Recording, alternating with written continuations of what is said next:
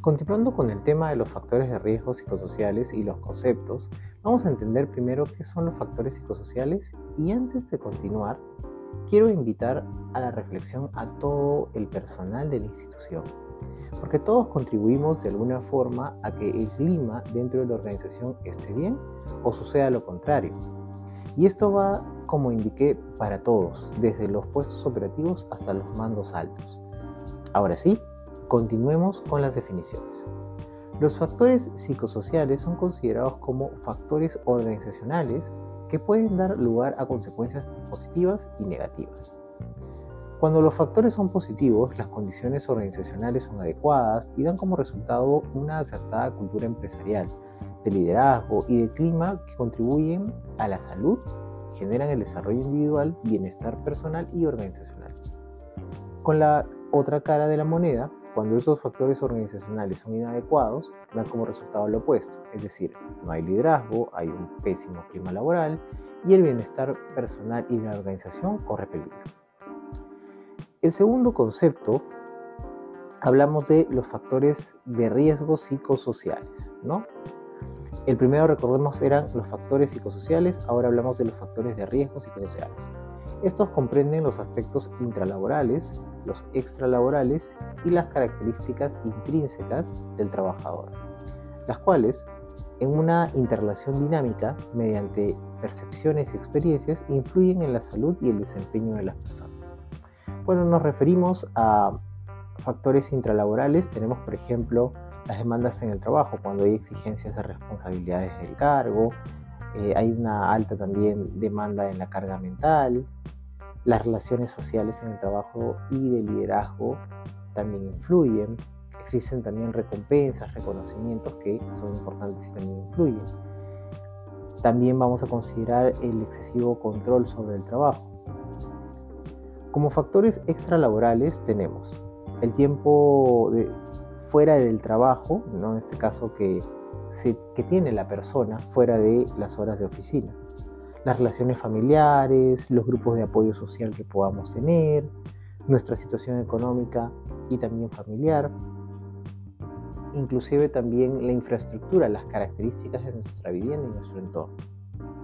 Como características intrínsecas tenemos en este caso nuestras fortalezas, nuestras debilidades, la confianza que tenemos con nosotros mismos para poder realizar alguna tarea o trabajo, nuestra motivación y otros. Es decir, todo lo que venga de nosotros mismos.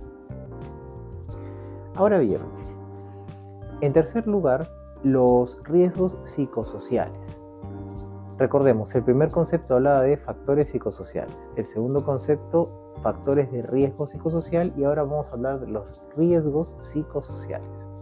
Según Digesa, son aquellas condiciones presentes en una situación laboral directamente relacionadas con la organización del trabajo, el contenido del trabajo y la realización de la tarea, y que se presentan con capacidad para afectar el desarrollo del trabajo y la salud del trabajador. Estos riesgos, según el salud, pueden ser directos como una enfermedad o incapacidad temporal, accidentes en el trabajo, etc. O pueden ser indirectos. En este caso se quiebran las relaciones humanas, afectan la productividad, se reduce la creatividad, disminuyen el rendimiento del trabajador, entre otros.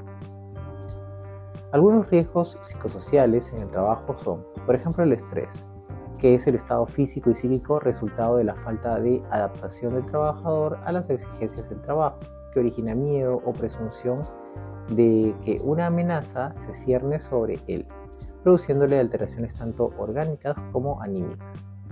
En resumidas cuentas, el estrés, como lo hemos venido hablando también en, otros audios, es el estado de alerta que nosotros tenemos frente a alguna situación.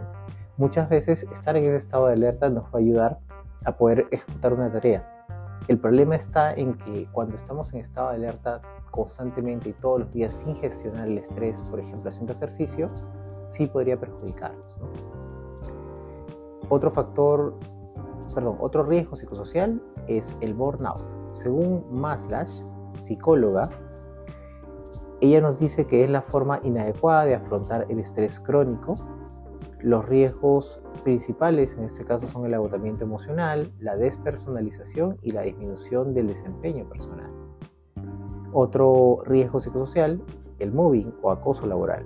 Según la Agencia Europea para la Seguridad y Salud en el Trabajo, que define el acoso moral en el trabajo como un comportamiento irracional repetido con respecto a un empleado o a un grupo de empleados que constituyen un riesgo para la salud y la seguridad.